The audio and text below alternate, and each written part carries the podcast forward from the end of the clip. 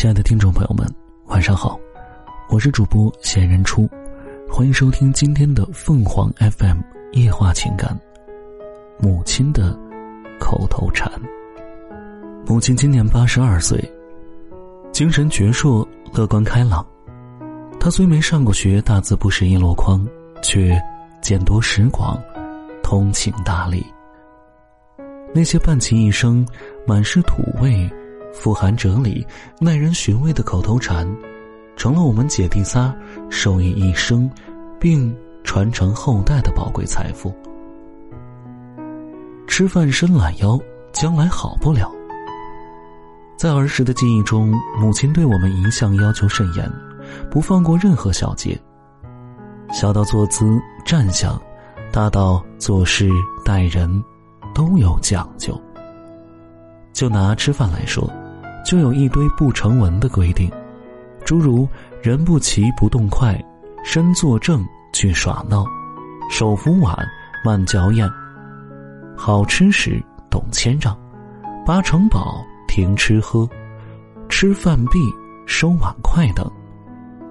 他尤其不能容忍我们吃饭时不经意做出的叹气或伸懒腰的行为，轻则大声呵斥，重则筷子敲头。在他看来，吃饭叹气或伸懒腰是一种极其懒惰、不道德的行为。连吃饭都感到厌倦、感觉劳累的人，将来能有个好？因而有了“吃饭伸懒腰，将来好不了”这句口头禅，并经常以此教育、告诫我们：一起吃喷喷香，一人吃烂牙床。这句口头禅形象生动。语意简明，母亲经常拿它教我们摒弃自私之心，学会与人分享。潜移默化之下，我们自小便养成了不吃独食的习惯。但凡家里有什么好吃的食物，亦或是喝喜酒，走亲戚收获的几块喜糖、几片饼干，都要分而食之，全家共享。我参加工作那年，家里困难，买不起自行车。姐姐宁愿自己步行上班，也要把她那辆飞鸽牌自行车让给我。在此基础上，形成了互谅互让、互相支持的家风，数十年如一日，从未改变。谁家有了难处，都抢着帮；父母看病住院，都争着赔。吃得眼前亏，享得身后福。母亲一向待人大度，宁愿人负我，不愿我负人。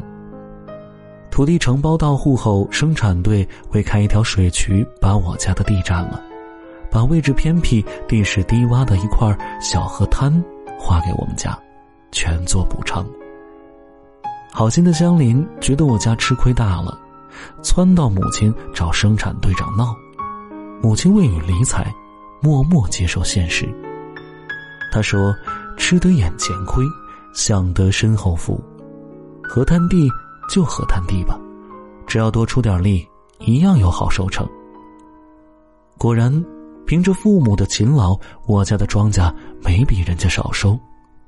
与此事相类似的吃亏之事，母亲一辈子遭遇无数，从不牵肠挂肚。由此，母亲获得了好人缘、好口碑、好声望。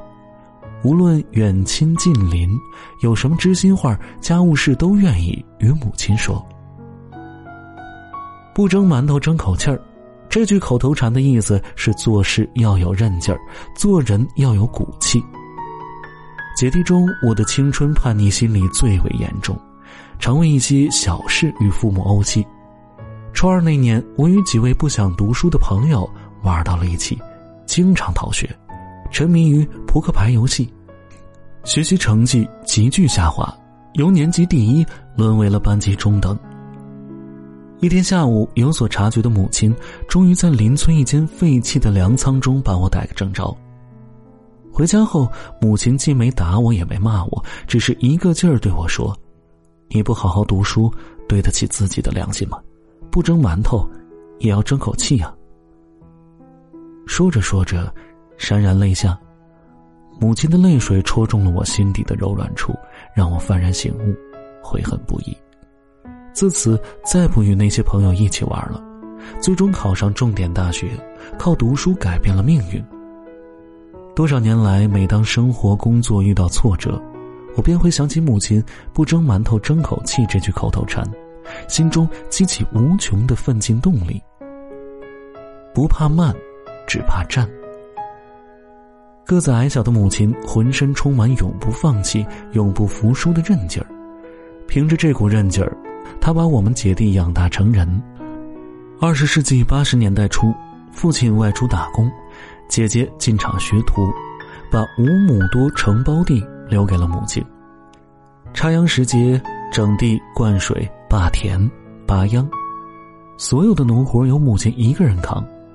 实在忙不过来了，他把十三岁的我、十岁的弟弟拉到水田，手把手教会我们插秧。